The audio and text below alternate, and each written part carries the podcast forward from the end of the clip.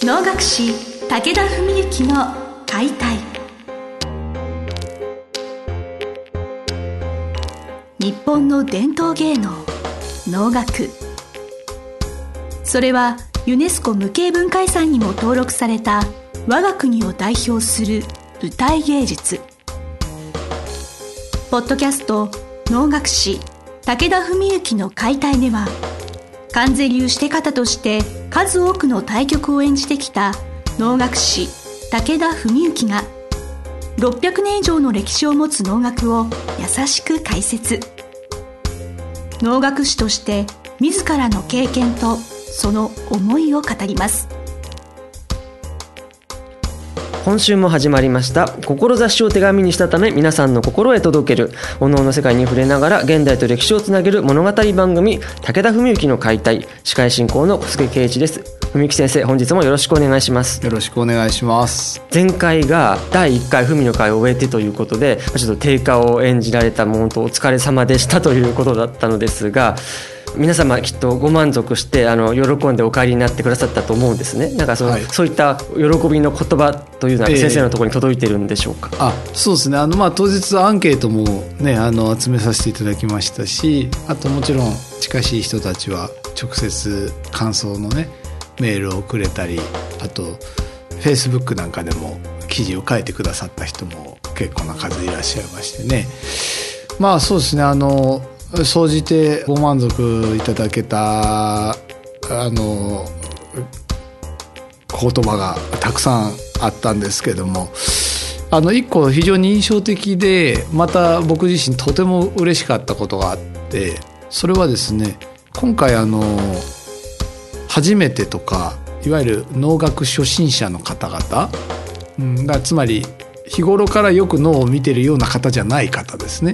そういう方のパーセンテージがおそらく3割とかもしかしたら4割ぐらいいたかもしれないんですよ。でそういう中で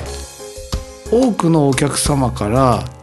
そのお客様のレベルがすごく高かったっていう感想をいただいたんです。それはもちろんそれを言う人はあの我々のねその能楽会側の関係者だったりあるいはお客様でも古く長く脳を見てる方だったりおそらくそういう方だと思うんですけどまあ例えばその定価は遠納が終わるまで拍手をお控えくださいって言ってそれが注意のアナウンス促しても絶対先走ってパンってやっちゃう人がいたりあるいは例えばあれぐらいのゆっくりした長い演目だとまあ変な話例えばいびきかいて寝ちゃう人とかもうね、のけぞって眠っちゃう人とかいそうなもんなんですけど、まあ、もちろん音声ガイドとか解説当日番組のパンフレットのそういうフォローがあったことは大きいとは思うんですがそれを差し引いても本当にお客様がすごい集中力で一体となってね定価を見てくださってた。という、まあ、そういう声が非常に多く聞こえてでこれは本当にとかくそういう個人主催の会とかでっていうと本当にいろんな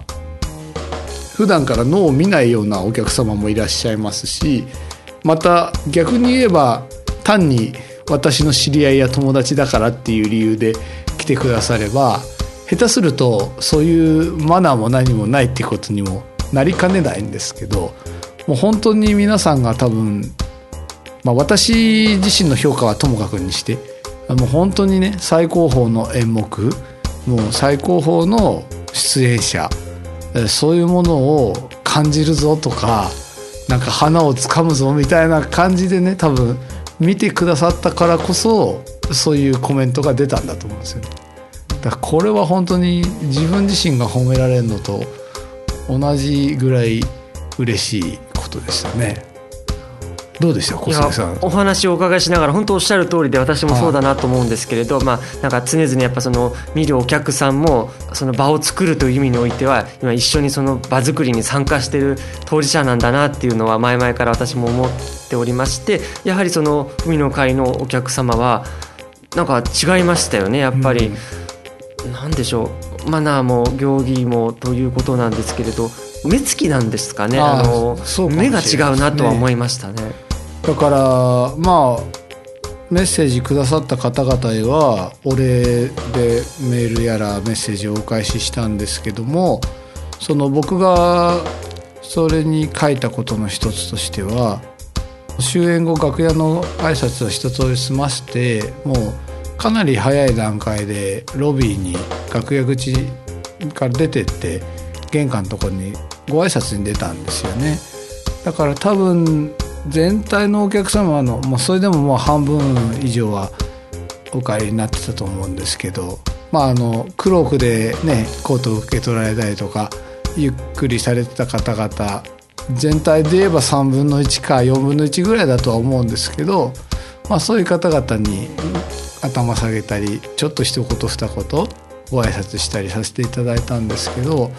パッと出た時の皆さんのそういう目の輝きとかね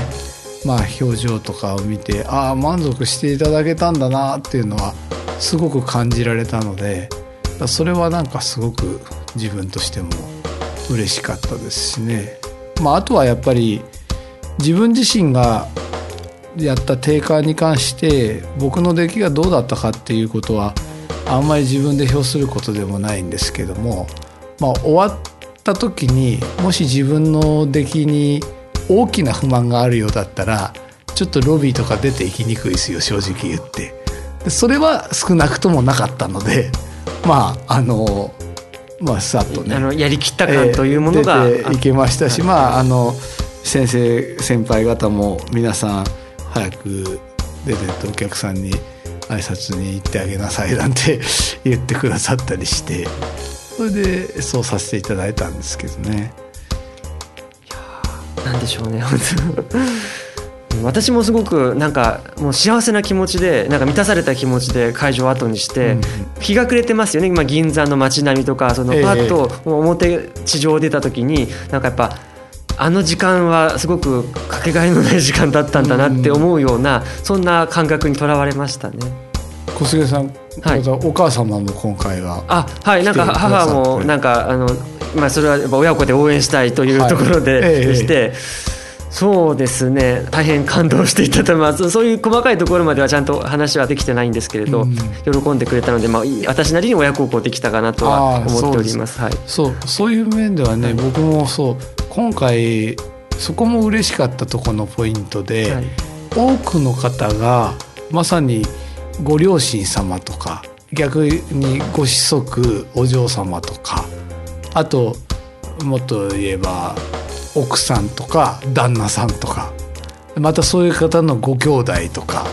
彼氏とか、はいそういう枝分かれ的に皆さんが要するに普段だったらおのおも1人か2人でいらっしゃるような方がいろんな方を誘って来てくださったんですよね。それはもちろんそういう武田文幸が一人で会をやるからチャレンジするからそれもあるでしょうしまあ音声ガイドがあるからね初めての方でも比較的楽しみやすいっていうことももちろん助けにはなったと思うんですけどそういうことでいろんな方がね普段一緒に来てくださらないような方をお誘いくださってねそれで来ていただけた。でそれでいて最初に言いましたようにそのお客さんの質が高かったという声があったっていうのはねもう本当妙利に尽きるというか、まあ、そういうような感覚ではいますねやっぱり。それが新しい発見なんだかもしれない。個人のリサイタルを初めてされてそういう今まで足を運んでくださらなかった方も巻き込んでああいう時間を作れたってことがやっぱ、まあ、大きな発見であり財産そうですね。まあだからもちろん例えばじゃあこれは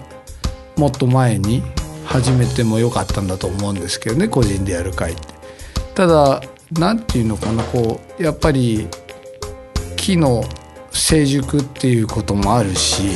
ここは木が熟して始める満を持して始めるでそういう面では30で始めてもまあ例えば現実的な話を言ってしまえば今回のような協賛を集めることは多分30歳ではできなかったと思うし今回のように満席にすることも多分とても困難だったと思いますしまた来てくださった方そのお客様がまたお連れくださったお客様方に今回のような満足をしていただくこともあらゆる面でここまで来て今だからこそできたこと。でそれに引き続いて今年以降も引き続き応援してくださいというように、まあ、胸を張って胸を張って頭を下げるっていうのも変なんですけどすごくわかります、まあ、胸を張って頭を下げられるところに、まあ本当に来た、まあ、そういう面では本当に40歳でねまあいいタイミングで、まあ、完全能楽堂も新しくね完成して本当にいいタイミングで始めさせていただいたなっていうのはすごく自分の手応えとしてはあることですね。私はお能を見るようになってまだ2年経ってない経つか経たないかぐらいだと思うんですけれどもっと何年かしてこの舞台を見てたらもっといい感想が出るのかなとかちょっともったいないなって思うこともあるんですけれどでも何年か経って振り返って2017年12月23日の定価はなんか言葉にはできないけれどすごくいいものを見たなっていうのだけ残り続ける気がするんですね。なんかまた何年かして振り返った時になんかそういう舞台をこれからも見続けていけたらいいななんて思いながら、はい、また今年の舞台も楽しみにしたいななんて思っております、はい、そうですね。引き続きよろしくお願いいたします。はい、はいそうですね。あのちょっとこの後クレハのお話とか、まあ、ちょっと 1,、はい、1月はなんかお忙しかったということで、まあ、いろいろ慌ただしかったところがちょっと文の会というところでこの度はお話をお伺いできました。はい。先生本日はどうもありがとうございました。ありがとうございました。本日の番組はいかがでしたか？番組では武田文幸への質問を受け付けております。ウェブ検索で武田文幸と入力し検索結果に出てくるオフィシャルウェブサイトにアクセスその中のポッドキャストのバナーから質問フォームにご入力くださいぜひ遊びに来てくださいね。